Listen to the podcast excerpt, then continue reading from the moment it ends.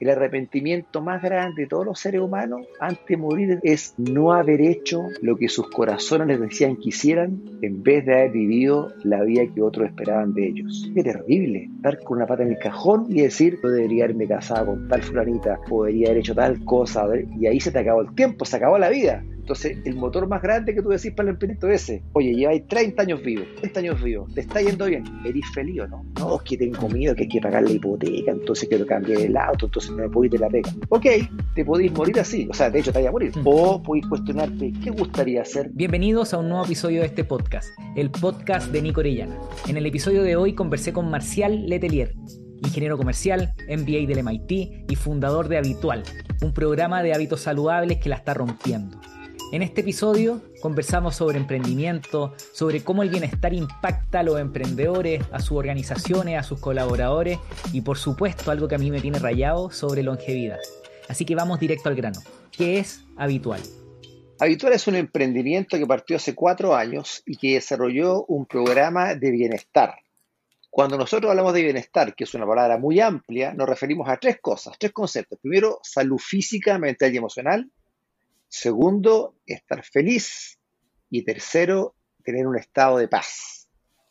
Es un programa que dura seis meses, que es un programa práctico donde se entrenan 14 hábitos de vida, un hábito nuevo cada dos semanas, con prácticas diarias de 10 o 15 minutos que hacen que la gente incorpore estos hábitos a su vida, incorporar en el cuerpo y los asimile para que vaya haciendo los cambios necesarios. Es decir, los hábitos te desarrollan habilidades para que tú tomes mejores decisiones que te permitan tener una mejor calidad de vida física, mental y emocional.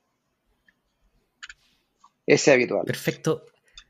Marcial, ¿y, me podéis contar un poco el impacto que, que, han ido empujando con el programa? Yo sé que han trabajado con empresas, con bancos, ahora están trabajando con individuos. ¿Me podéis contar un poco lo que, lo que habéis visto con los usuarios, con los alumnos, con las personas que han ido compartiendo y aprendiendo en este programa? Súper buena pregunta, porque cuando nosotros partimos, entonces cuatro años atrás, yo partí obsesionado con el tema del peso de, los chilenos. Obesidad y sobrepeso dan cuenta del 75% de la población. Hicimos estrategias manejando la hormona que es la insulina para que la gente perdiera grasa. Pero nos dimos cuenta que la comida y la obesidad y el sobrepeso eran una consecuencia visible de un problema mayor que no se veía, que es el bienestar. Y nos basamos en la mm. Escuela de Salud Pública de Harvard. Ellos hicieron un estudio en el año 2017 y determinaron que los seres humanos somos felices o estamos, tenemos bienestar cuando hay coherencia en cinco dimensiones. La primera, la primera dimensión es salud física, que tiene que ver con moverse y comer bien. Esa es la que todo el mundo se preocupa. Hay una segunda mm. dimensión que en Chile estamos al debe tremendamente, en el mundo en general yo creo que es la salud mental y emocional. La tercera dimensión, fíjate que filosófico esto, Nico, es tener sentido y propósito de vida. Las personas que tenemos sentido y un propósito en la vida tenemos una calidad de vida mucho mejor. ¿Sabes? Porque uno se levanta cada mañana. La cuarta dimensión es la fortaleza de carácter, que son todas las características personales que hacen que la gente pueda enfocarse, orientarse a cumplir su propósito. La quinta dimensión es la profundidad de las relaciones sociales que uno tiene con su pareja, sus amigos, su familia. Y hay una sexta mm. dimensión que no es un bien en sí mismo, pero Harvard la cita como que ayuda, que es naturalmente la, estabilidad financiera y económica. Entonces, lo que hicimos con el programa fue ampliarlo. Estos hábitos que se centraban mucho en perder peso, los ampliamos a un abanico más grande, mm. básicamente con tener esa coherencia en esas cinco dimensiones que, yo te expliqué. Entonces, el programa con sus seis meses tiene 170 lecciones de dos o tres minutos cada lección que permiten que tú practiques 10 o 15 minutos al día. Y con esas lecciones, de una u otra forma, impactamos en esas cinco dimensiones. Ahora, ¿qué no, ¿cómo nos ha ido? Mira, partimos primero con la Municipal de Las Condes. Ahí nuestro amigo Joaquín Lavín fue el primero que compró el programa pero lo hicimos sin seguimiento. Donde nos fue muy bien fue el segundo cliente que fue el Banco BCI. Ahí lo hicimos con seguimiento diario, con conexión uno a uno, que es una característica importante del programa. Estamos conectados con las personas por WhatsApp y conversamos todos los días con cada uno de ellos. ¿eh? Entonces con ella partieron 50 personas, terminaron 48, se dejaron dos personas porque tuvieron problemas de salud aparte, digamos, que tuvieron que dejar su, su, el programa. Pero en general los comentarios son todos de bajar tallas de peso, andar con más energía, tener mayor optimismo, tomar decisiones más en familia, todo lo que tiene que, que ver con calidad de vida. Entonces, por eso nos damos cuenta que, y ahí tu pregunta que ha ido madurando con el tiempo este emprendimiento es, la comida y el peso es una consecuencia. Y lo que hacen las personas con este entrenamiento diario de hacer estas prácticas de comer lento y varias prácticas más, lo que uno hace, hmm. no quiero sonar como gurú, pero lo que uno hace es que uno se va conectando interiormente con uno. Te vas dando cuenta de que la vida es un milagro finito que se va a acabar y te das cuenta que tú sí puedes tomar decisiones de vida saludables para ti y para tu familia para tener un mejor vivir. Entonces, el programa como que te, te va a hacer que tú te descubras internamente y no que tú le delegues a un tercero. Cuando uno va al doctor, en Chile somos súper buenos, pero el doctor, ¿qué es lo que hago? Le entregamos el control de nuestras cosas a un tercero. En este programa no. Te empoderamos, te acompañamos para que tú tomes postura, tomes posición de tu vida y la vivas como tú quieres vivirla. Y eso se puede hacer.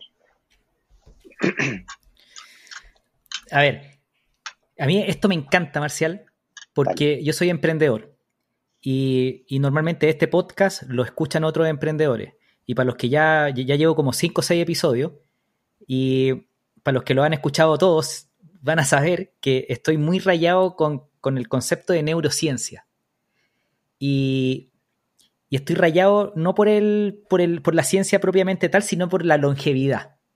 Yo quiero. Perfecto. Yo quiero que mis últimos 15 años de vida vivirlos muy fuerte. Y quiero que mi mamá, que hoy día tiene 67 años, también llegue fuerte a los 80, 85.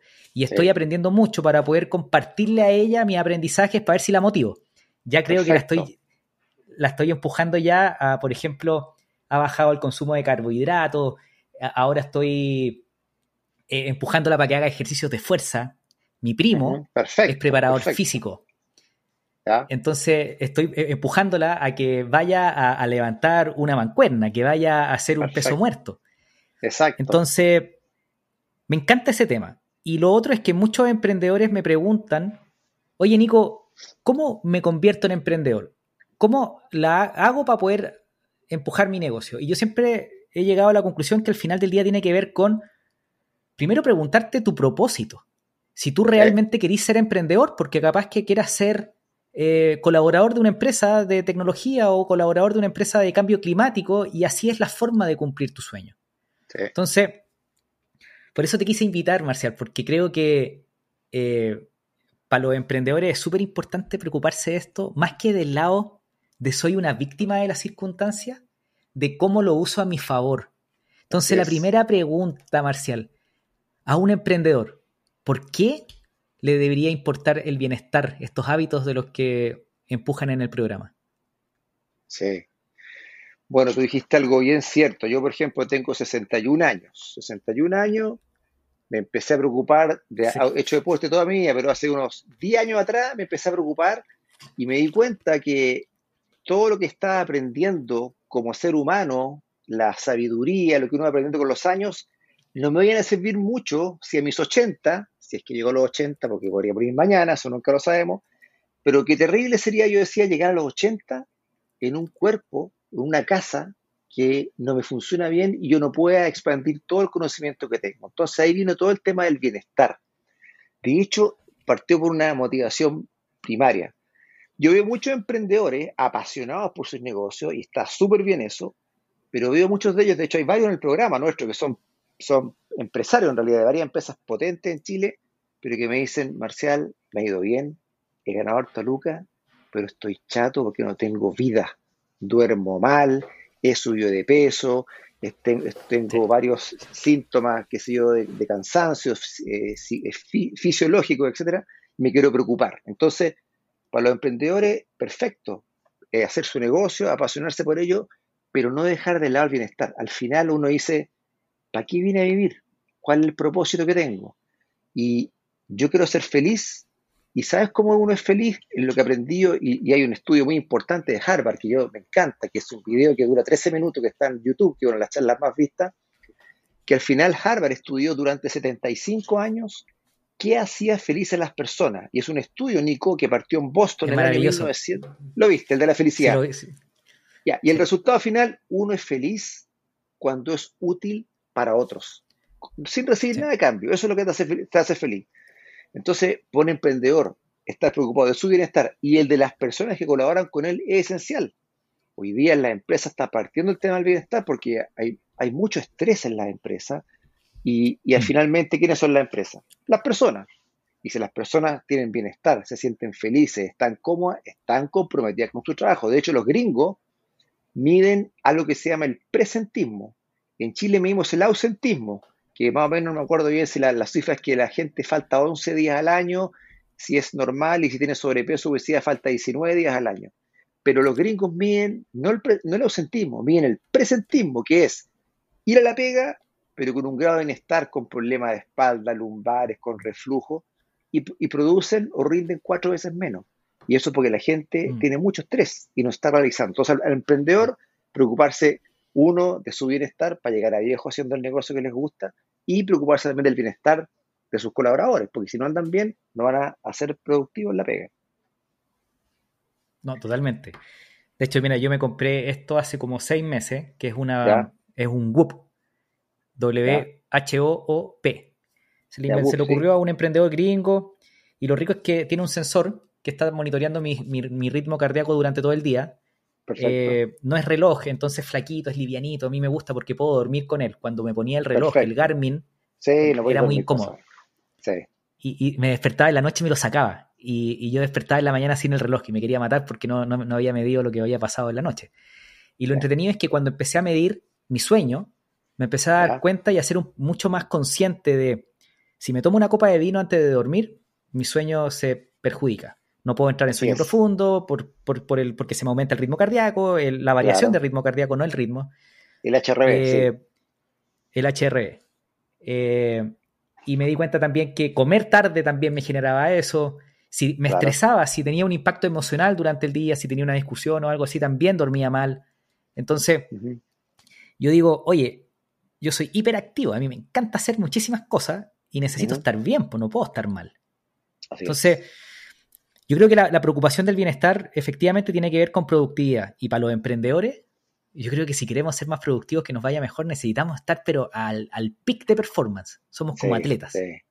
Pero, mira, conversaba con el Jimmy Lavin, ¿Ya? Que, que, que, que es Flowback Fitness, y hablábamos de la medicina.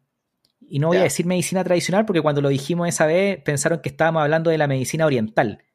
Eh, me refiero a la, medicina que, hoy día ocupamos nosotros en los hospitales, las clínicas. La occidental. En donde conversábamos, la occidental, conversábamos con Jimmy sobre el cuento de que los médicos a veces eh, nos llenan de pastillas sin ir a ver cuál es el problema. Pero me hicieron, me hicieron pedazo en redes sociales. Me decían, oye Nico, pero, y, me hacían pedazos doctores, que decían, oye Nico, el problema, y ahí me lo, me, lo cuestioné, oye Nico, esto no es el problema solamente de los doctores, también es culpa de los pacientes, porque son los pacientes que tampoco están dispuestos a mejorar sus hábitos, porque el doctor te va a decir, oye, come mejor, pero el paciente no va a comer mejor. Oye, duerme bien, no van a dormir bien. Entonces, ¿cuál es la responsabilidad real de las personas o de los médicos? ¿Cómo, se balancea eso? Pucha, me toca estar estos temas del descueve que me encantan. Eh, bueno, agárralo donde queráis. Esto... Está perfecto, es que me agarro por varias partes. Una diferencia importante que no te dije es que alguna gente me dice, oye, tú eres nutriólogo, eres nutricionista. No, yo soy ingeniero comercial y tengo un máster, un MBA en el MIT, que el MIT es una, escuela de negocio muy enfocada a la, a logística y la tecnología. Ese es mi background. Trabajé en la banca, pero fui emprendedor también de sistemas de, sistemas de información hace años atrás para los bancos. Pero no somos nutriólogos ni, nutricionistas, pero yo siempre digo a la gente, para enseñar a una persona a manejar un auto, no tengo que ser mecánico. Es decir, el nutriólogo y nutricionista, que merecen mucho respeto, estudian mm. seguramente, o de hecho, mucha química, muchas cosas internas, pero que tú vas a la, consulta y te dice, mire, saca la receta, aquí le receto. Coma vegetales, coma carne magra, tome más agua, camine tres veces a la semana 35 minutos, duerma más, que le vaya bien. La gente, el doctor acertadamente le dice muy bien el qué tiene que hacer. Pero tú llegas a tu casa, empezás a hacer el cambio, a los dos o tres días abandonáis porque es un, es un cambio de identidad que te está pidiendo el doctor. ¿Qué hacemos nosotros? Yo digo a las personas, el doctor te dice el qué, nosotros te entregamos el cómo. El programa tiene 14 hábitos ordenados estratégicamente paso a paso, cosa que el cambio ocurra. ¿ya? Ahora, igual lo que tú me contabas es bien interesante. me acuerdo de haber tenido una conversación hace tiempo atrás con un ingeniero cuyo padre era un doctor muy reputado a la católica. Y me contó que el rector de la católica hace, no puede ser 8 o 10 años atrás, citó a cuatro grandes doctores de la Universidad Católica, todos de 70 y tantos, 80 años, para que hicieran un estudio de qué pasaba con los pacientes en la Católica. Y fíjate que el resultado final de ese estudio fue que solo el 20% de las consultas en los hospitales de la Católica eran por problemas realmente de infecciones, de problemas biológicos. Y el 80% restante era básicamente, creo que había un 60% de gente que va porque quiere ser escuchada. Imagínate qué terrible, quiere ser escuchada y normalmente o está somatizando por problemas, mm. Qué sé yo, de estrés, básicamente por, por mm. problemas de salud mental, que no tienen que ver con ser esquizofrénico en esas enfermedades más biológicas, sino que tienen que ver con cómo los pensamientos, cómo nos manejan, por ejemplo. Entonces, efectivamente, como tú dices, yo creo que la medicina occidental está cambiando en el sentido que los, tú vayas a un doctor y el doctor te dice, hágase todos estos exámenes, tomes estos remedios. Van y atacan el síntoma. Y la causa muchas veces, ya se sabe ya, la causa muchas veces está en los estilos de vida. De hecho, los, principales problemas de salud de Chile, la, hipertensión, la prediabetes, la diabetes, las enfermedades cardiovasculares están muy de la mano con los estilos de vida y con la alimentación. Eso ya se sabe. De hecho, hay 13 tipos de cánceres producidos por los estilos de vida, por el sedentarismo y por la comida. Entonces yo creo que finalmente tú tienes razón hay mucha responsabilidad de las personas. Lo que te decía al principio, estamos acostumbrados al doctor a decirle, doctor, ¿qué hago? Dígame qué tengo que hacer. Y las personas, yo creo que todos sabemos que la espinaca es mejor que el McDonald's, que el agua es mejor que la Coca-Cola. Sabemos esas cosas, pero no lo hacemos. Muchas veces yo creo que los humanos pateamos para el final. No, cuando sea viejo, pero va a ser viejo falta mucho. Mm. Y la vejez está a la vuelta de la esquina. Y las enfermedades son acumulativas. O sea, no es que yo me enferme de diabetes a los 70 años voy acumulando a poco con los estilos de vida. Y lo más importante que yo he aprendido el tema de los hábitos que trabajamos nosotros es que tú, Nico, eres tu futuro, son tus hábitos del presente. Lo que somos, lo que tú eres hoy día, lo que soy hoy día, son, somos, son responsables los hábitos que hemos tenido hasta el día de hoy, cómo nos levantamos, qué lo hacemos, qué actividades tenemos. Y el tema de los hábitos sí pavimentan el futuro de las personas.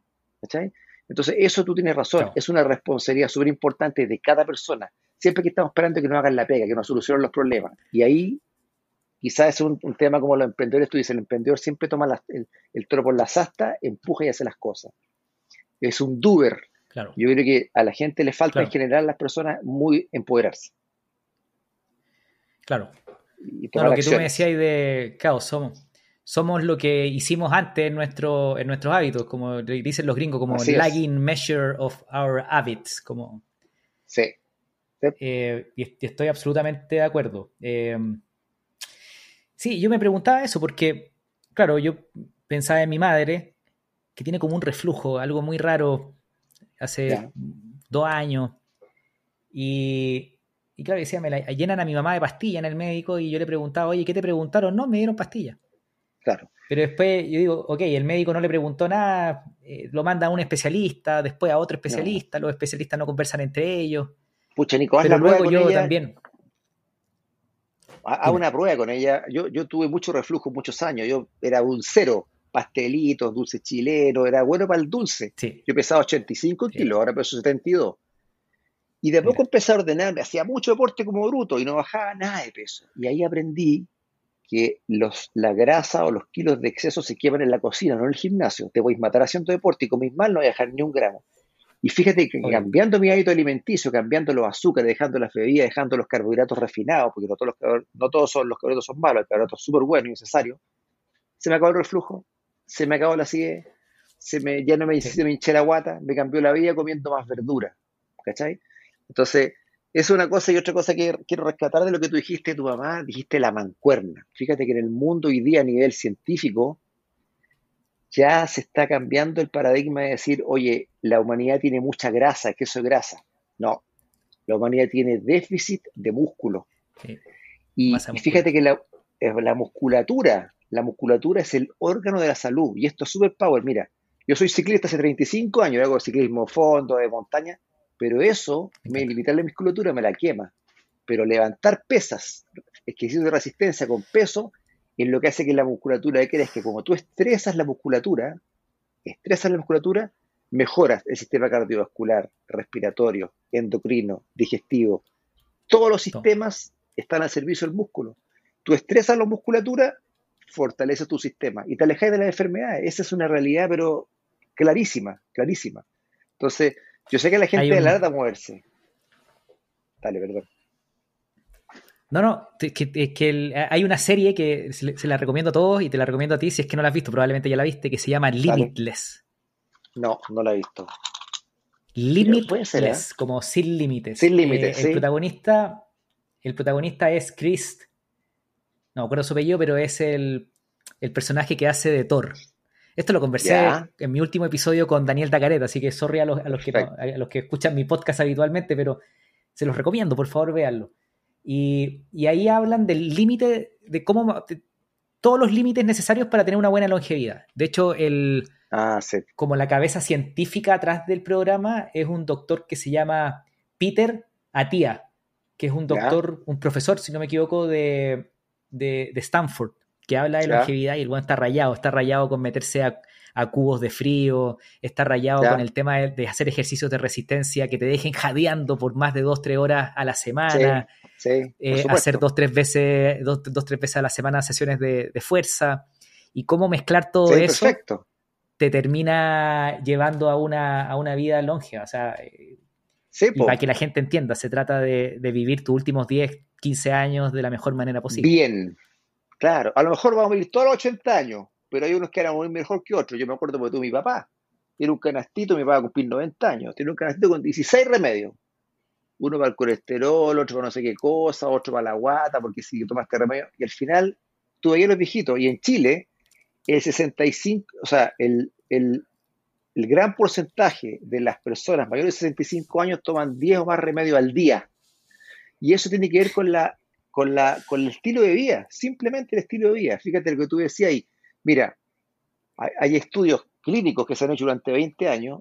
Hay una cosa que se llama el VO2 máximo. El VO2 máximo es la cantidad de oxígeno que tú puedes repartir en el cuerpo por minuto. Se, se, mide mililitros de oxígeno. Los, los, campeones mundiales de endurance, de qué sé yo, de ciclismo, de maratón, tienen unos 75, 80, 85 de VO2 máximo, que es mucho. Y ese VO2 máximo ya se sabe que tú, te lo digo a raíz de lo que tú dijiste recién, ese VO2 máximo se puede mantener y no perder con la edad si tú haces dos veces a la semana intensidad, jadeando, como tú dijiste, por 30 minutos. Hay gallos que pedalean, por ejemplo, su bicicleta o corren maratones a un paso normal, van envejeciendo y van perdiendo el VO2 máximo. Pero aquellas personas que dos veces a la semana practican 30 minutos de intensidad casi no pierden el dedo máximo, que es la capacidad de transportar oxígeno al cuerpo. Y la musculatura, que tú hablas de tres días de resistencia, es perfecto. La musculatura, tú creas, crece el músculo, crece la mitocondria, y la mitocondria es la fábrica, la productora de energía del mundo. Y además de eso, del planeta, perdón, o sea, de cada persona. Y además de eso, como tú tienes un sistema musculoesquelético perfecto, puedes caminar mejor. Yo siempre digo a la gente, cuando tú veis un viejito de 70 años, voy a cambiar la edad porque tengo 61 ya, un viejito de 90 años, que se para así despacito la silla y le cuesta, no es porque esté viejo, es porque perdió la musculatura, porque después de los 35 años ocurre la sarcopenia, que es la pérdida de un 0,8 a 1% de la masa muscular al año. Esa es una cuestión natural que nos pasa a todos los seres humanos. Y eso lo puedes retardar o detener haciendo musculatura. Mira, fíjate, cáchate que yo tengo mi bicicleta acá que me acompaña, pero tengo mi rack de pesas. Las pesas me acompañan, compadre, ¿cachai? Ahí se ven las pesas. Pedazo, pero ojo, pedazo, pedazo de bicicleta. Ah, sí, esta bicicleta es, mejor Eso vale, Esa, eh, esa, esa vale más que mi casa. De más, muchas lucas. Ahí somos rayados los, los ciclistas con eso. Entonces, lo que te digo es que está la bicicleta, pero están las pesas. Y como el hábito, uno hace lo que tiene a mano. Yo tengo esas pesas en el baño, al lado de mi cama y acá. Entonces, de repente, un minutito, si no hay que ir al gimnasio ni matarse, un minutito, cierto ejercicio, ya, perfecto. Hmm. Pero es un estilo de vida, estilo de vida, ¿cachai? A mí me. Yo hoy día estoy tratando de hacer. Tratando, porque el último mes ha estado muy intenso, mucho trabajo. Pero trato de hacer tres sesiones de, una hora de, ejercicio. Hago peso muerto, tengo, tengo, un rack acá atrás y hago harto, harta fuerza. Perfecto. Y hago bicicleta dos veces a la semana en mi casa y hago una salida a Farellones todas las semanas con un amigo que me apaña. Vaya Farellones, yo también voy harto. De hecho, fue ayer fui a Farellones. Vamos, bueno, pero que mira, intentemos, vamos juntos y nos juntamos arriba. Me esperáis arriba. feliz, feliz. Pero, no, eh, mira, a mí esto me tiene rayado, pero el programa de usted empuja un poco estos, estos hábitos. ¿Cuál, cuál crees tú que es como, cuál crees tú que es el motivo? Porque, por ejemplo, yo llevo como, llevo toda mi vida fumando y no fumando intermitentemente toda mi vida. Por ejemplo, ahora estoy en una época en donde no estoy fumando. Pero he estado un año y medio sin fumar, después estoy un año fumando muy poquito, después dejo de fumar de nuevo por un año y medio y así me voy. Eh, hoy día estoy en una época de no fumar, así que espero que eso se mantenga y espero abandonarlo para siempre. Yo sé que tengo que primero partir por decretarlo. Si digo como que estoy dejando, estoy fumando. lo, lo, dejé, sí. Yo llevo dos meses sin fumar en este minuto. Y, ¿Y sabéis cuál es mi, como mi, mi forma de fijar un, un, hábito? Para mí tiene que ser como un acompañamiento físico, algo que me exija más que solamente mental. Por ejemplo, yo estoy andando en bicicleta, pero estoy haciendo bicicleta porque quiero ser deportista para mi hija. Para que cuando ella cumple, ella tiene dos años y medio, para que cuando cumpla seis, siete empecemos a pedalear juntos. Entonces que ella me vea deportista. Esa es mi principal motivación. Después de hacer deporte, entonces hago bicicleta. Entonces me doy cuenta que si fumo, cuando voy a Farellones, Valle Nevado, doy la cacha, pues estoy. Duele, no doy, pues, molesta. Duele. Entonces digo, ok, y ahí se me genera como el, cambio de hábito, como, Nico, es casi como un golpe. Sí. ¿Funciona así? ¿Cómo, cómo, ¿Cómo logro generar un hábito de bienestar? ¿O cuál crees tú que es la forma más rápida de lograrlo? Sí. Mira, primer, primero déjame partir diciendo que mucha gente habla los 21 días del hábito. Entonces dice que un, un, hábito se muere 21 días en adoptarse. Eso puede ser en promedio, porque por ejemplo, tomarse un vaso de agua todas las mañanas al lado de tu velador, eso te cuesta poquitos días, mm. es fácil. Mm. Eh, que si yo corro una maratón o entrenar por una maratón, capaz que te cueste tres meses, ¿no? más de 21 días. Entonces, lo primero es que uno tiene que tener, como tú dices, un gatillo. Yo me preguntaba por qué hay gente que entra a este programa y le da muy bien y baja de peso, anda, feliz y otro que les cuesta tanto. decía, ¿qué es lo que hay dentro de cada persona? ¿Cuál es el gatillo? ¿Cuál es el motor que hace que la gente cambie? Y yo pienso que el motor más importante, desde luego que tú dices, por ejemplo, tus hijos, es Power, porque al final los hijos hacen, no lo que les decimos que hagan, hacen lo que ven que uno hace lo que el ejemplo, perfecto. Entonces, no sé, yo creo que, por ejemplo, cada uno tiene su motivación distinta. En mi caso, fíjate que en mi caso fue, quiero estar sano. Yo era, mira, yo fui militar y fui muy malo para el deporte, pero horrible, me andaba escondiendo, me gustaba correr, fumaba como carretonero, fumaba los diseños, fumaba una quería al día. Pero hubo un momento en que como que me fui al ejército y dije, voy a hacer un cambio pero dije voy a hacer triatlón. Triatlón, que era pesado. Y ese fue como un cambio de identidad. Entonces yo pienso que cuando tú quieres ser deportista, uno tiene para qué ser de élite. Uno se convence y dice, o yo quiero ser escritor, o quiero ser deportista, o tú, Nico, que querés ser emprendedor y estás haciendo todos estos podcasts, tú te convenciste de algo y estás empujando mm. con pasión eso. Entonces yo creo que aquí, mm. para cambiar un hábito, uno tiene que tener un amor importante a mí se me ocurre que por la vida, yo con 61 años he visto morir algunas personas, cercanas incluso, y eso me ha dado, me ha dado, me ha dado cuenta de que estar vivo es el tremendo regalo. Pedaler a farellones, ver las nubes, las montañas, o ir a la semana pasada a competir al Willow Willow en esos bosques maravillosos, digo, ese es un regalo mm. que se me va a acabar. Podría mm. estar en mi casa leyendo el Mercurio eh, en la cama, pero me jugué por disfrutar a concho lo que yo creo que es disfrutar la vida. Y como que soy agradecido de poder hacer eso. Entonces, ese motor hace que yo, por ejemplo, si voy a un, cumpleaños y hay torta, yo no como torta no, no porque diga, no es un sacrificio no comer torta, sino que miro la torta, decir que este está loco, la miro la torta que un vaso de encina, me da lo mismo, no me interesa, no me atrae. Y la gente me dice, ¿cómo la así? Es que tengo tan claro que eso no me aporta, sino que me hace un daño interno porque me provoca inflamación que ni siquiera se me ocurre. Pero eso yo creo porque tengo un amor, porque quiero tener 80 años y estar subiendo cerro. Repito, puedo morir mañana, eso nunca lo sabe uno. Pero yo creo que si tú te das cuenta, esto, yo me acuerdo de un profesor de filosofía que tenía en la universidad que decía, un ejercicio muy bueno es todos los días acordarse que uno se va a morir. Yo decía, oye, este viejo está medio loco. No, pues superpower, porque tú poner los pies en la tierra, decís este día lo tengo que vivir al máximo y aprovechar la vida que tengo. El cuerpo que nos tocó, en la casa en que nos tocó como morada, es como un deber respetarlo, cuidarlo. ¿Cachai?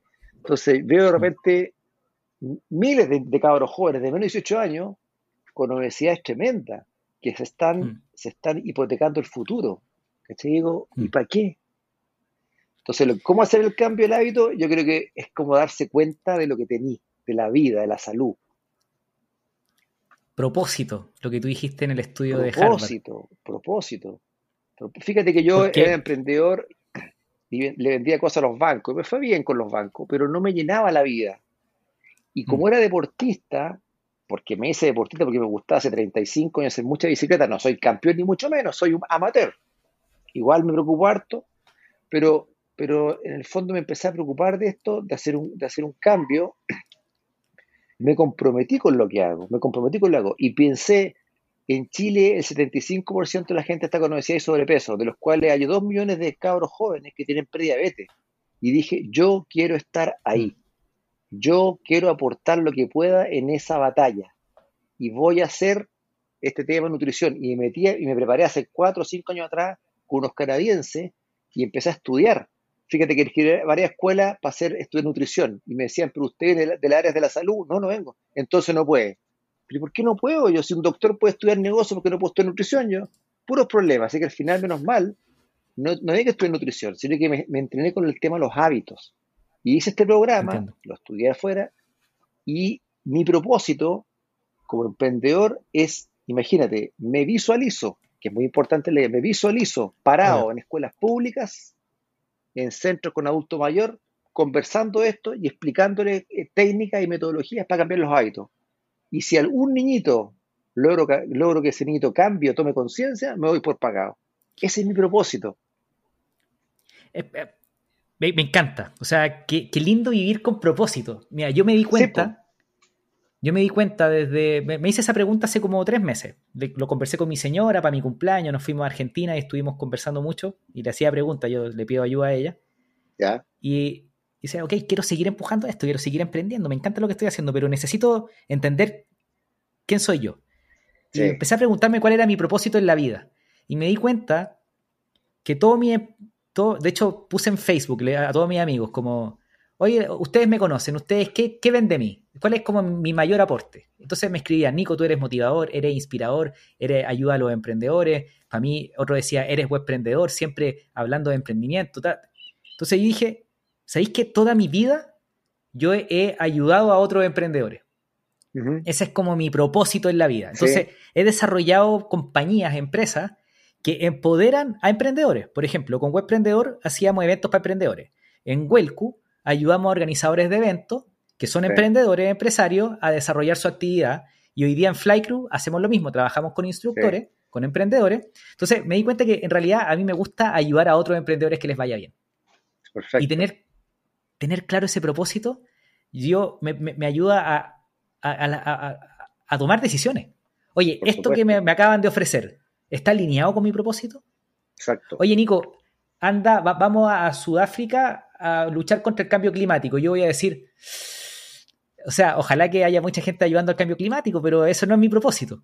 Claro, claro. Hay otra gente que tiene ese propósito. Entonces lo encuentro total, total, totalmente de acuerdo. El propósito es tan importante y hay gente que no, lo tiene, que tiene que hacer ese trabajo primero, de encontrar su propósito. ¿Y cómo, cómo crees tú que es la forma de encontrar tu propósito? Yo creo que parte como de una intranquilidad. Yo me acuerdo que a los 43 años no podía dormir. Me empecé a desvelar, no podía dormir. Fui al doctor, fui al psiquiatra y no puedo dormir. Y me demoré en darme cuenta que tenía una tremenda inquietud adentro. Yo era empleado de un banco, me pagaba súper bien, me iba muy bien, en un banco al descué, amigo de los gerentes, éramos todos amigos, pero yo tenía una intranquilidad que no sabía lo que era. Y dije, voy a ir a estudiar al extranjero. Oye, me dijeron, tenéis 43 años, estáis viejo ya. No importa, voy a hacer un MBA con los cabros jóvenes. Y estudié inglés tres años y molesté, postulé, fui a la MIT a estudiar, fui con familia para allá. Volví y dije, ya, me saqué el empacho, pero ahora me di cuenta que quiero emprender. No quiero más trabajar para otros, quiero hacer yo, aunque es que te va mal, porque mira, no a todos les resulta, nueve cada diez quiebran. No, importa, porque prefiero estar en la tumba con la pata en el cajón diciendo, igual me atreví. No me resultó, pero igual me atreví en vez de estar diciendo, chuta, y si lo hubiera hecho. Así que fui para allá. Entonces, siempre me movió por inquietud. Y después, cuando me pasó esto de la nutrición, yo me acuerdo que estaba en el Cerro Banquero con un matemático, tenía ingenieros matemáticos, todos muy caros, muy capos. Y no podíamos vender unos, unos programas que teníamos para los bancos. No nos compraban, no resultaba. Y un gallo me dijo, oye, me dijo, ¿y por qué no te dedicáis a la vida saludable y a la nutrición? Y yo le dije, pero soy ingeniero comercial, ¿qué tiene que ver? ¿Y qué tiene que ver? Me dijo. Fíjate que dejé el Cerro Banquehue y empecé a buscar. Y me metí en esto que está acá porque me despertó el propósito y esas ganas de hacer lo que uno quiere. Y, te recojo al fin una cosa, Nico, que tú me hablabas recién. Uno de, las charlas al principio que hacemos en este programa, el primer hábito se llama hacer tiempo para ti. Y la gente me dice, ¿qué tiene que ver eso con, bueno, si no, tú no tienes tiempo para ti, no puedes practicar los hábitos, y si no practicas los hábitos no hacer el cambio. Y una de esas charlas que hacemos la primera semana es una charla que vemos, una charla TED que se llama Los cinco arrepentimientos antes de morir que lo escribió una enfermera australiana que se dedicó a cuidar enfermos terminales. Y esa enfermera recogió los testimonios de todos esos adultos mayores que estaban en sus últimas semanas de vida. Y fíjate que escribió un libro de los arrepentimientos, y te adelanto uno solo, que es el número uno.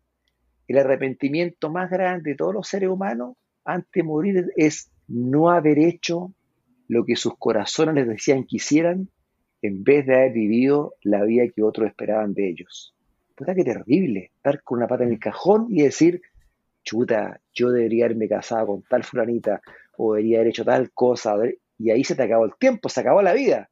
Entonces, mm. el motor más grande que tú decís para el emprendimiento es ese. Oye, lleváis 30 años vivos, 40 años vivos, te está yendo bien, ¿eres feliz o no? No, es que tengo mm. miedo, que hay que pagar la hipoteca, entonces quiero cambiar el auto, entonces no me puedo ir de la pega. Ok, te podéis morir así, o sea, de hecho te vaya a morir, te acabas de morir. Mm. Mm. O podéis cuestionarte, ¿qué te gustaría hacer? No, digo que ser empleado sea malo. Yo antes tuve un momento que decía, mucha que que ser empleado. Y después me di cuenta que empleado súper bueno y le falta después, son callos necesarios, súper bueno. Total, Pero yo tenía ese motor, tenía esa inquietud interna de hacer una cosa por mí misma. Y me ha ido, oye, me ha ido bien y me ha ido mal también. Y de hecho, lo que tú dices está perfecto tu propósito.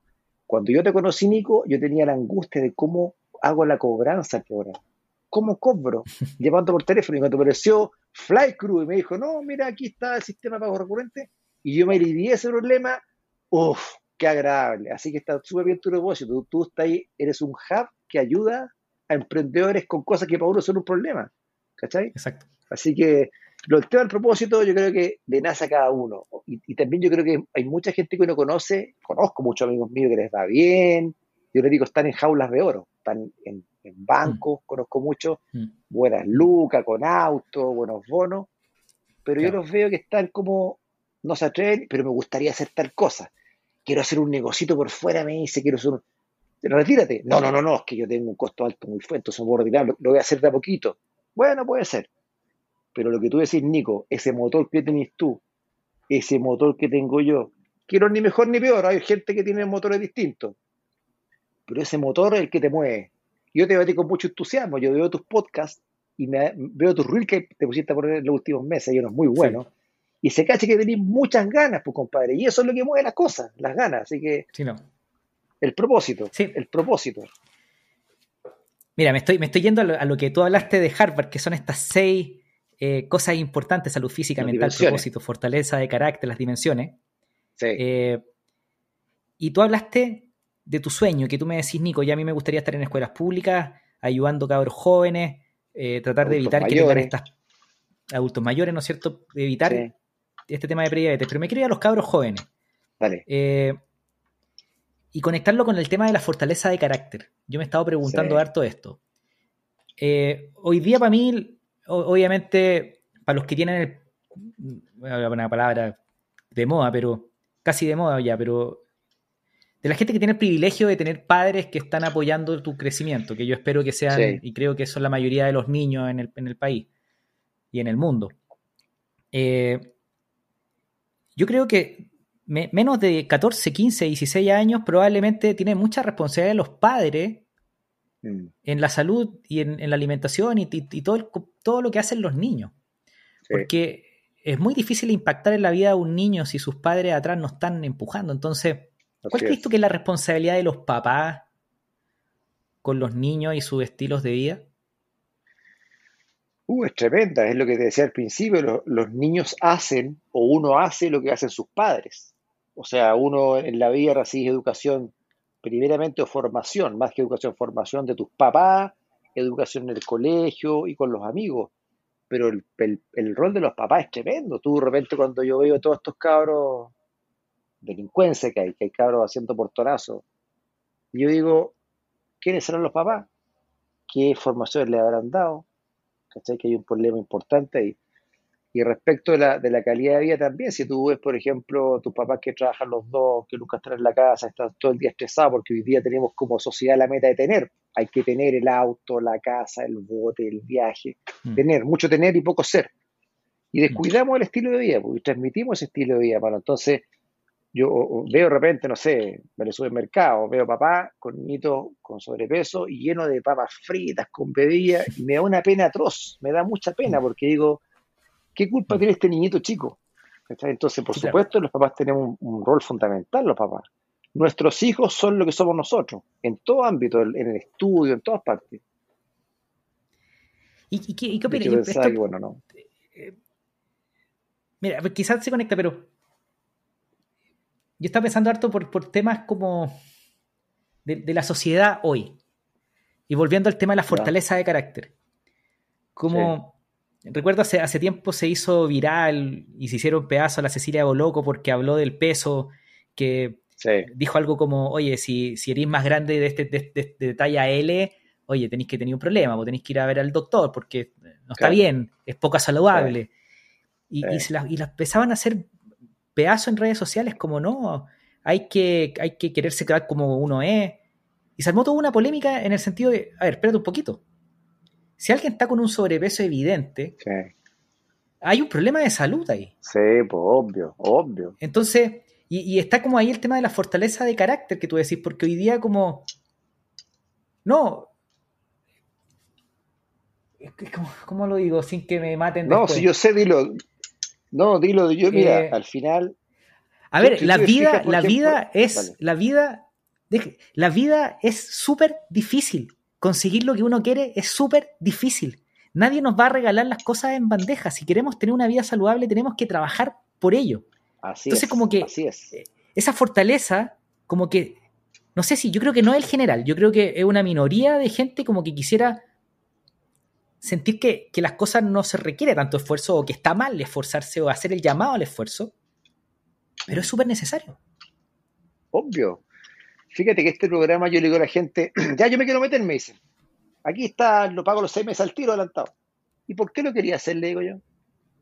No, porque, porque si tú quieres, por ejemplo, sacar caluga, ponerte el bikini, eso no te va a funcionar.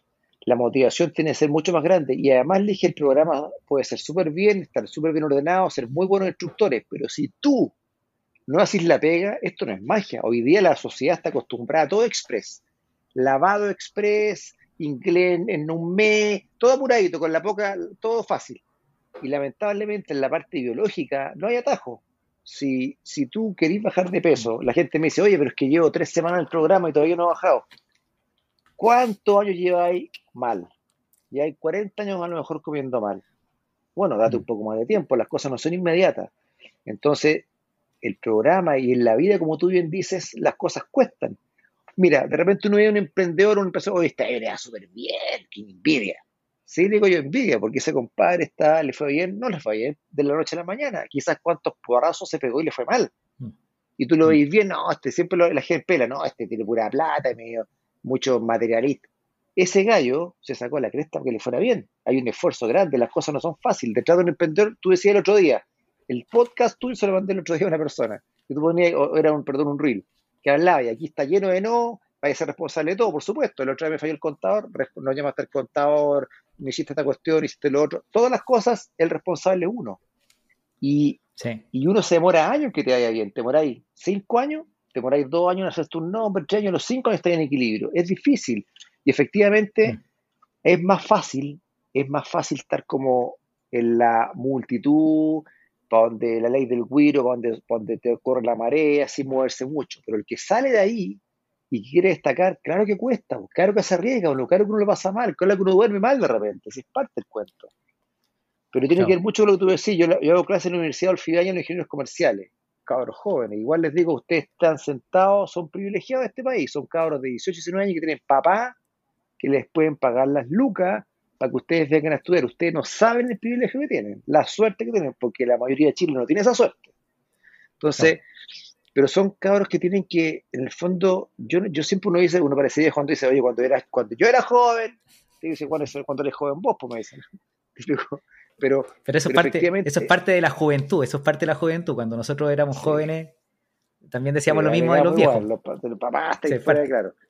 Pero yo creo que hoy día la gente, me doy cuenta que es lo que tú dices, tienen, no sé si menos ganas, pero esperan todo más fácil. Esperan que todo sea más rápido.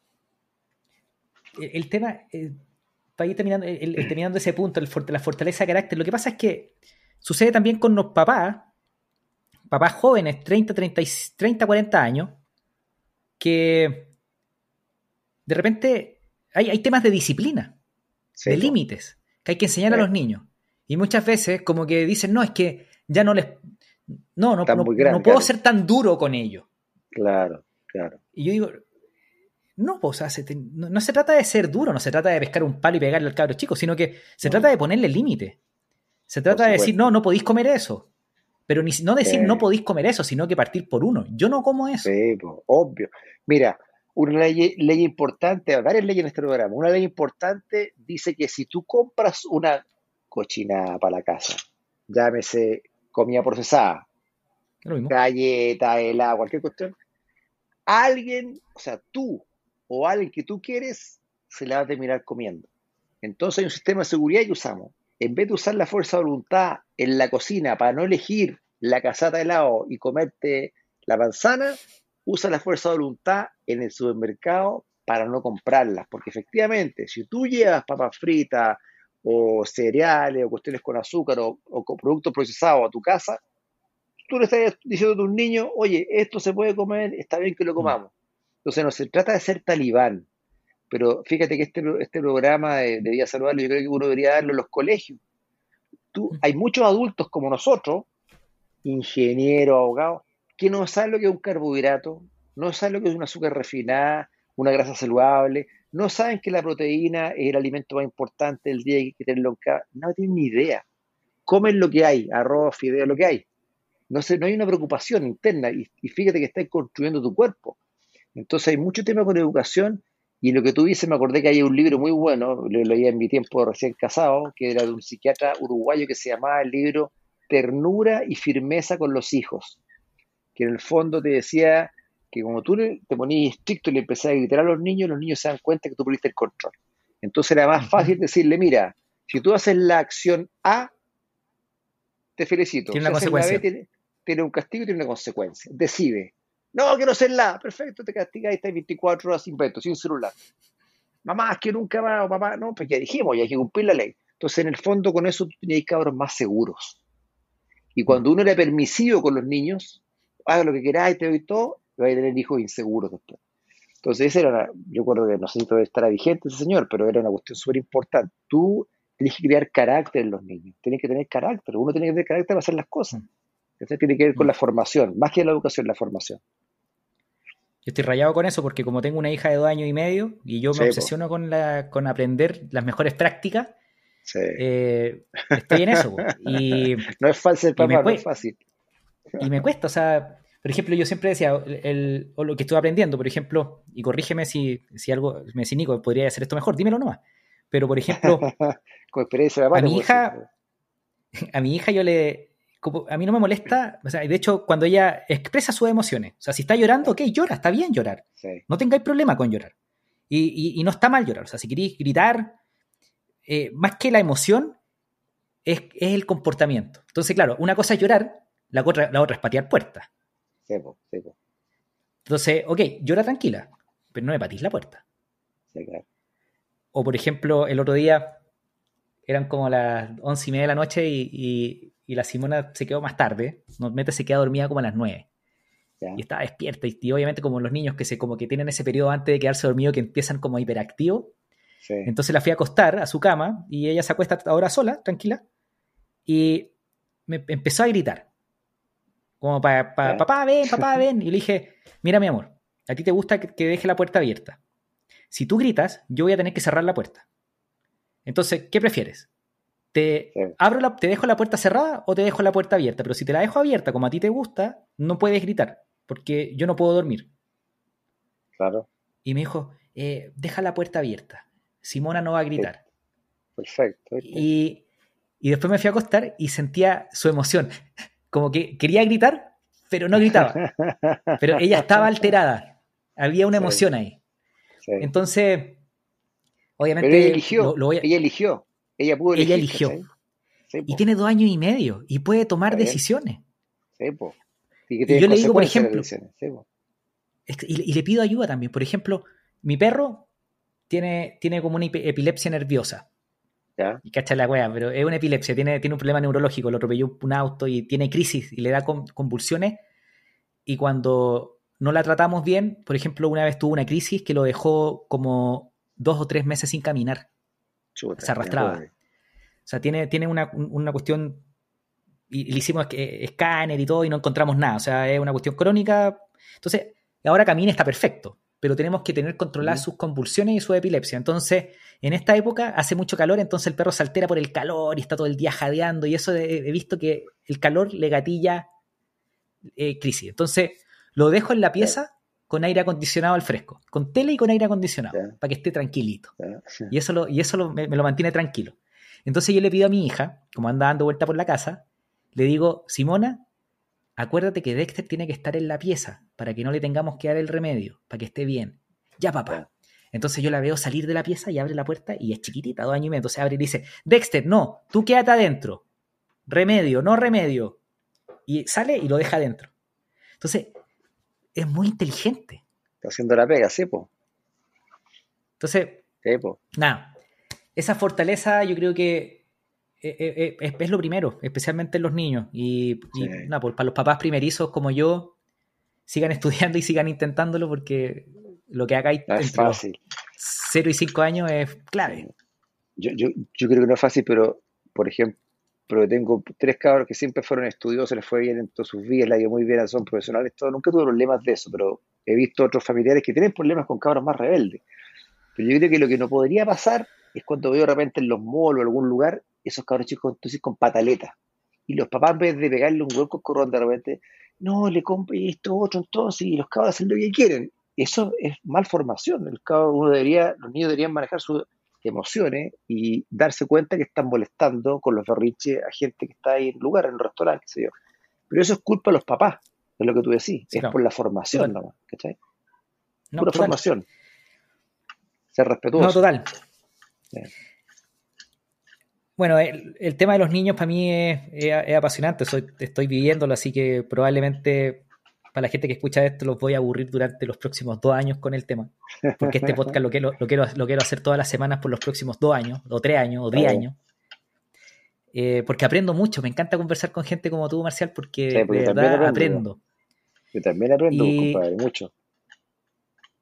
Otro, otra dimensión de, de Harvard que mencionaba al inicio tenía que ver también con la, con la profundidad de las relaciones. Sí.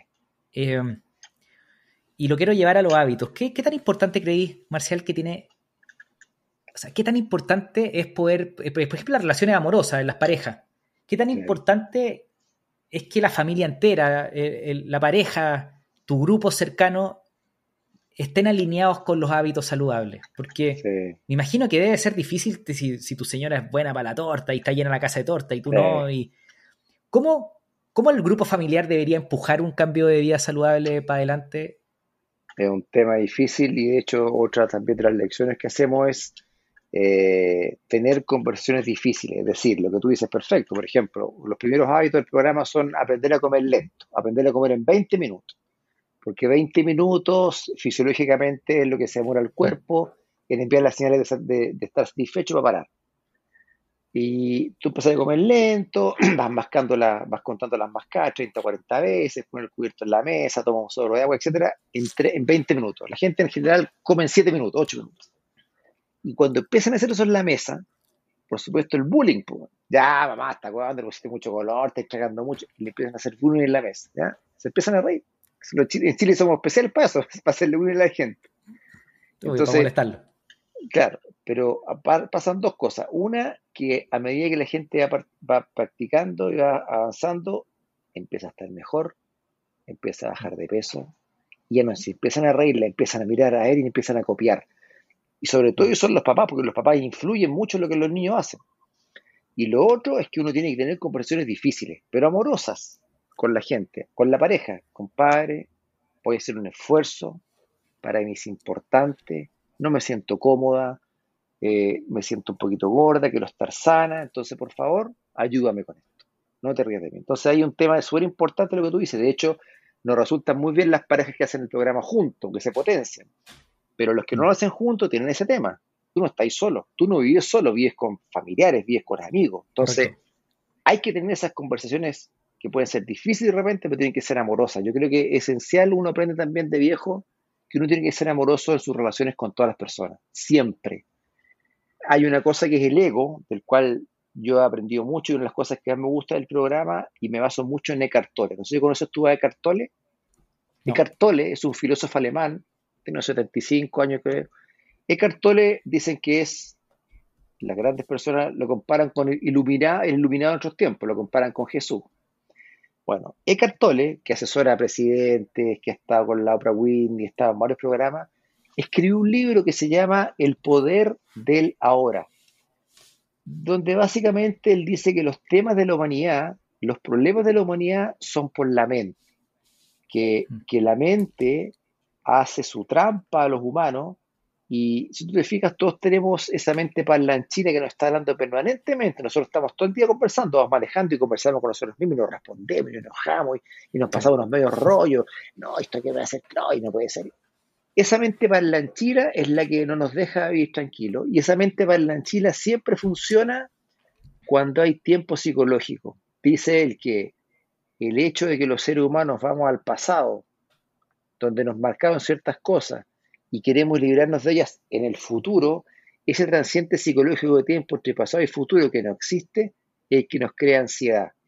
Y el ego es esa construcción mental que tenemos de nosotros mismos. Si nos preguntan, oye, ¿quién eres marcial? No, marcial yo fui militar, no sé qué fui después a Dolfigaña, después fui a la me casé, tengo tres hijos, soy bicicleta. Esos son los mm. carteles que tenemos. Pero él dice que las personas somos mucho más que nuestros pensamientos y nuestras emociones. ¿Por qué te digo eso? Que uno con el tiempo se va pegando borrazos. O sea, yo me separé en algún momento hace 3, 4 años atrás, lo pasé súper mal, he tenido otros problemas también de emprendimiento. He sufrido, pero lamentablemente son los sufrimientos los que nos hacen madurar y crecer, lamentablemente. Y cada vez que uno va creciendo, yo creo que la vida está ese eso, uno se da cuenta que va matando el ego. Y el ego es ese gallo arrogante que uno tiene de repente que se la sabe toda, o qué sé yo. Entonces uno, escucha, ojalá que le agregue a Le Cartole, que es un fantástico Cartole, es un fantástico, ese gallo lo tiene todo tan, todo tan claro.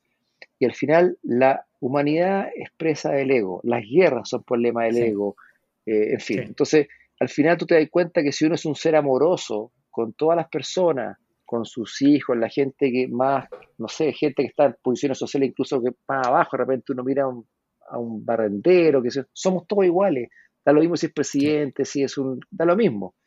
Cuando uno tiene esas relaciones amorosas con toda la gente, uno está bien.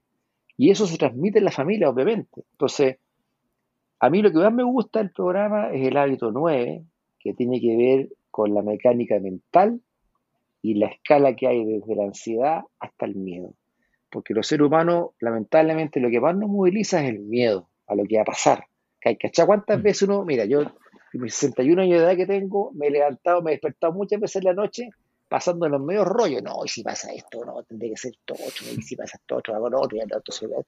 Y una película, weón, sin dormir, para que al día siguiente nunca pasó lo que te imaginaste, y el 90% de las cosas que pensaste nunca pasaron. Entonces uno dice, ya caché ya, la mente parlanchina que me juega a jugar, me juega a jugar sucia. Entonces uno aprende a manejar los pensamientos. uno aprende que uno, que uno es mucho más que los pensamientos, ¿cachai? Pero que los pensamientos nos producen mucho estrés, mucha ansiedad. Entonces, vivimos mucho en, esa trampa. Esa es una de las cosas que más me gusta. Y, por eso yo creo que uno, si tenía esa cosa como esa mecánica clara, te empieza a relacionar mejor con la gente, con tu familia, con tu amigo, y te ayudan al cambio. Y al final termináis subiendo, porque ven que te va bien a ti. Claro. Yo, se lo comentaría muy chico que, tú tenías razón, o sea, la mente es la que impacta en todo, porque recuerdo un día que habíamos hecho un cambio de integración en Huelco. Eh, y soñé que estábamos vendiendo tickets en los eventos como loco y, que la integración había quedado mal hecha y que estábamos vendiendo tickets sin recibir la plata. y la plata no es mía, pues es de mis clientes. Entonces era como, yo le estoy diciendo a los clientes que la plata la estoy recibiendo, pero no la estoy recibiendo y después tengo que pagársela a los clientes y no la voy a tener. Y, y nos vendemos harto. Entonces un problema de 10 días es mucha plata. Y me puse a reír. Y me levanté como a las 3 de la mañana y estuve hasta las 8 de la mañana revisando cada pedazo de código de todo el sistema y para atrás revisando cuentas bancarias, viendo si Transbank había transferido los dinero. Y al final no había pasado nada. Estaba todo bien. Pero. Y yo podría haber dicho aquello, hay un problema. Puede haber un problema, pero veámoslo mañana a las 10 de la mañana. ¿Para qué vaya a perder la noche? Sí, pues. Sí, Ocúpate cuando el problema esté. De hecho, fíjate que me gusta mucho, y con esto termino el, tema del Tole. El Tole dice: el pasado no existe. Ya pasó. No existe. El futuro tampoco existe. El futuro es una ilusión de la mente. No existe el futuro. Lo único que existe es el momento presente. Él dice que la vida es un eterno presente. Dice que todo lo que pasó en el pasado ocurrió cuando era presente. Y lo que ocurre en el futuro también va a ser en el presente. Entonces, si tú te ocupáis del presente y bien el presente bien, y cuando que el problema de los tickets, ahí te vas a preocupar bien. Te vas a ocupar bien, pero uno se preocupa, ¿cachai? Pero aprender y entender, toda esa mecánica te ayuda mucho. No, total. Hay, hay, un, tema de, este ser amable, de ser amoroso con la familia, con los amigos, con la gente que nos tiene que apoyar, con el equipo. Pero ahí, ahí entra el ego también. A mucha gente que empieza a vivir una vida saludable, empieza este ego y, como que a muchos les pasa y también, a todos yo creo, y a mí también, ¿no? mucho a mí también.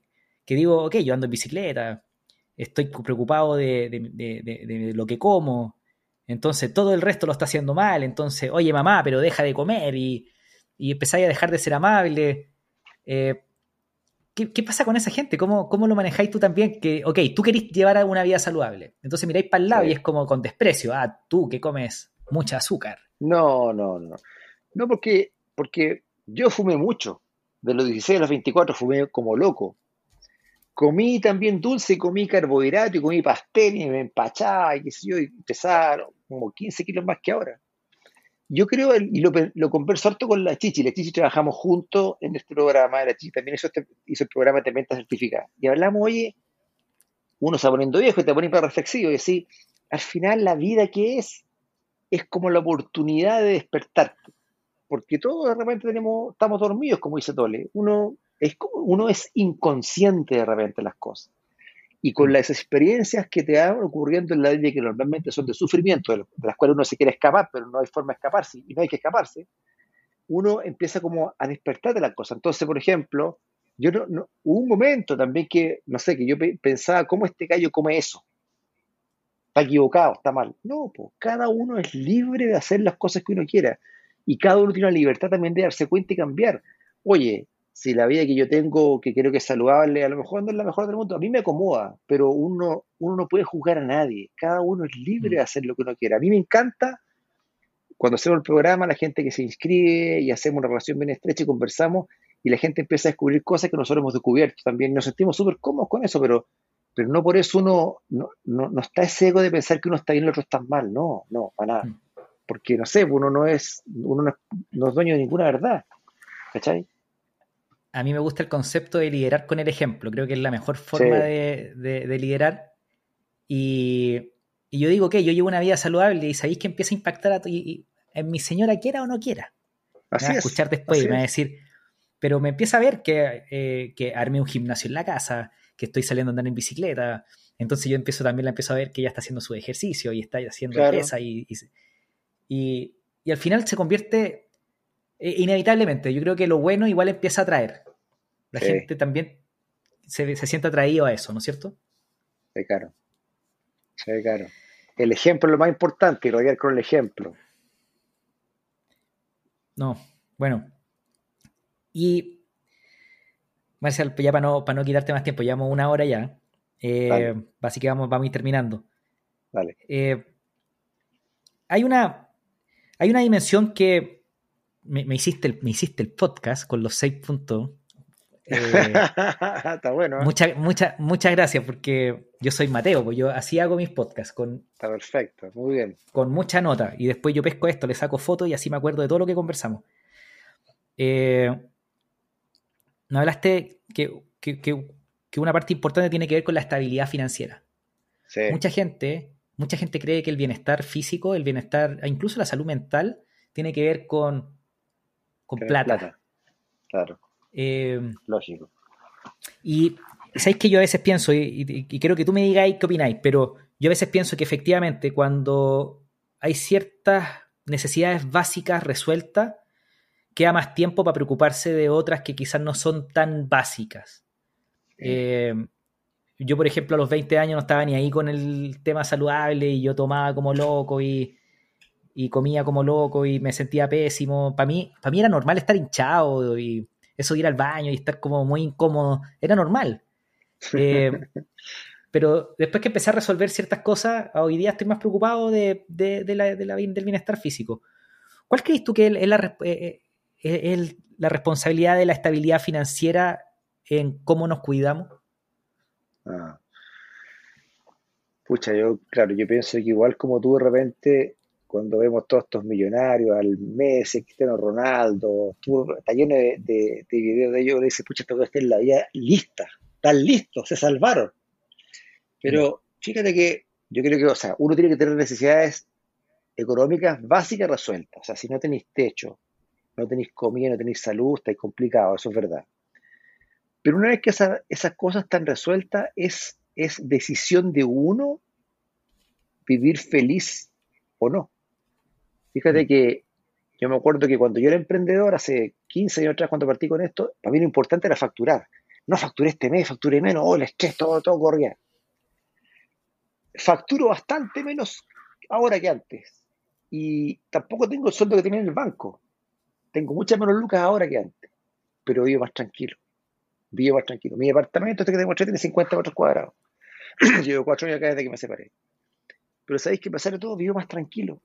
Y vivo más, más feliz, porque aprendí ya que si tenéis la bicicleta último modelo, o el auto último modelo, al día siguiente va a salir la otra, chuta, ya que viene atrás ya. Entonces, ya como que aprendí que con esas cosas materiales no voy a estar nunca feliz. Nunca. Y yo creo que hay muchas personas con mucha luca forradas de hablar al frente que son tremendamente infelices. Por eso, repito, hay que tener una, una estabilidad financiera básica. Poder pagar las cuentas, poder comprar la comida. Eso es, es básico y tener salud. Pero yo creo que el resto tiene que ver con uno. Porque uno de repente dice, uno mira su realidad y dice, oye, tengo esta realidad económica. Y podría estar mejor, sí, pero también podría estar peor. Y tengo para comer, he podido estudiar, puedo emprender, tengo inteligencia para leer, para aprender lo que tú me decís, te gusta aprender, a mí también me encanta aprender. Entonces, yo creo que es una yo creo que ser feliz es una decisión. Eh, no sé, creo que lo peor, bueno, no sé, un, un, hermano mío perdió un hijo a los 23 años. Eso fue terrible. Mm. Yo creo que una cosa como esa debe ser muy terrible. Pero el resto de las cosas no son terribles. Mm. Uno las hace terribles. Los problemas, como decía Le Cartori, como decían los filósofos griegos, los problemas no están afuera, están aquí adentro, aquí en la cabeza. Fíjate que ah, siempre hay un ejemplo que me gusta cuando van dos autos que chocan. Y un gallo se deja y dice, puta que tengo mala cueva, me chocaron el auto y recién lo había comprado y el seguro me va a subir la prima, qué lata. Y el otro weón dice, uy, que la saqué barata, estoy sano y además tengo seguro que me va a pagar. ¿Qué de los dos está mal? Chuta, es una elección nomás. Entonces, yo creo que, mm. yo creo que un robente es mal agradecido. Porque mira, te voy a decir una cosa. ¿Cuántas veces uno se enferma de una mínima lecera y te sentí indefenso? Chuta, me enfermé, qué lata, ¿qué lo que hago ahora? Porque damos por hecho que estar sano y viviendo en la vida y reviando el sol y las nubes es como un derecho.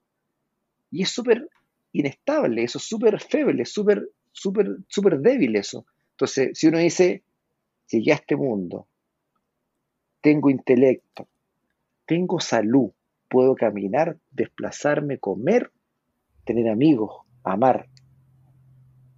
¿Y qué más quiero? Fíjate que yo siempre digo, tengo 61 años, siempre digo voy a ir 80, me, me, tiro 80 años y me regalo 20 más. Entonces digo, llevo tres cuartos de la vida, me queda un cuarto, ¿y cómo lo voy a vivir? ¿Lo puedo ir tremendamente amargado porque no me forré o, pues lo, o lo puedo ir bien? pedaleando, haciendo el tema nutrición, conversando con las personas, siendo amable. Esa es como una, es una decisión. Es una mm. decisión, Nico, una decisión. Quizá, te lo digo después de 60 años vivido, uno como que te pegáis los cachofazos, pero es una decisión. Entonces, la cuestión económica y financiera, yo creo que si uno amasa mucha lucas, y conozco muchos gallos forrados, y tú los veis más canosos, más canosos que el resto, más preocupados que el resto, con menos vida que el resto. ¿Y para qué? Si al final, mm. cuando como decía un amigo mío, cuando te muráis, no hay detrás tuyo la carroza de Charles con los billetes para llevarte al cementerio. Te la puedes, te la puedes llevar. Entonces, claro, y, dicen que otro, otro, decía que. No, un reloj de 5 lucas. Alguien decía que. No, no, te decía que el, alguien decía por ahí que, que irse con plata en la cuenta bancaria fue un error de cálculo. Que te la debería gastar. claro.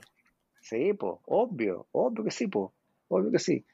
Entonces, lo que te iba a decir de las dimensiones que te gustaron, esas cinco dimensiones, lo importante es que actúan las cinco de forma coherente. Porque es difícil encontrar una persona que esté mentalmente, emocionalmente, el después, con sentido y propósito de vida súper claro, con fortaleza de carácter, con mucho amigo y que sea obesa. Eso no pasa. O una persona muy fiteada, llena de caluga, con todo, pero que, que no tenga problemas emocionales. Entonces, son las cinco dimensiones que tienen que estar en forma coherente. Y por eso, y por eso, y por eso, Marcial, te, me metí en eso, en, los cuatro, en propósito, fortaleza de carácter, profundidad, relaciones y, estabilidad financiera, porque la salud física y mental, estoy de acuerdo contigo, es, si tú tenés más o menos resuelto las últimas cuatro, las, dos primeras, van a avanzar bien, yo creo. Sí. Pero fíjate que, sí, fíjate que Harvard dice que salud física, mental y emocional, fortaleza de carácter, propósito y vinculación social son los bienes. Y la sexta dimensión de la estabilidad financiera no es un bien en sí mismo, pero ayuda a las otras. Pero la importante son las cinco primeras. Correcto. No. Mira, para mí, el,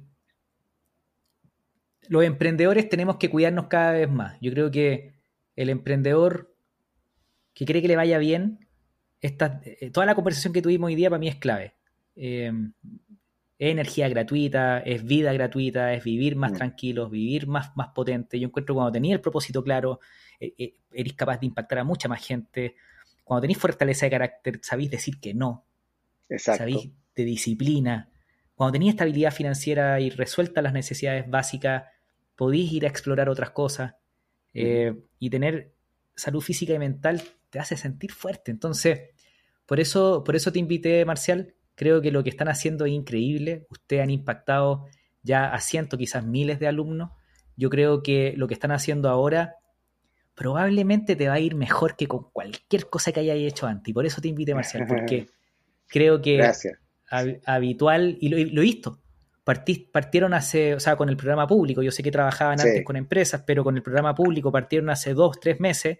Y rápidamente empezaban a crecer muy rápido en redes sociales. A la gente le importa esto, le interesa esto. Así que, Marcial, muchas gracias por estar conmigo hoy día. Muchas por, gracias, por todo el tiempo de, esta conversa. Y nada, no sé si habrá algo que, queráis decir que no te pregunte. No, sí, yo creo que yo creo que algo importante es que que uno puede estar bien, bien en todos los sentidos y depende de uno. Nadie te va a hacer la pega. Eh, por ejemplo, no sé, pues, una lección que también me gusta mucho es saber decir que no, que tú decías. Por ejemplo, cuando uno, aquí en Chile estamos acostumbrados a, agasajar a las personas con comida. Oye, sírvete más. No, gracias, pero ¿cómo no hay que comer más? Y la presión social, no, oye, come tus pedazos, no seas latero. ¿eh?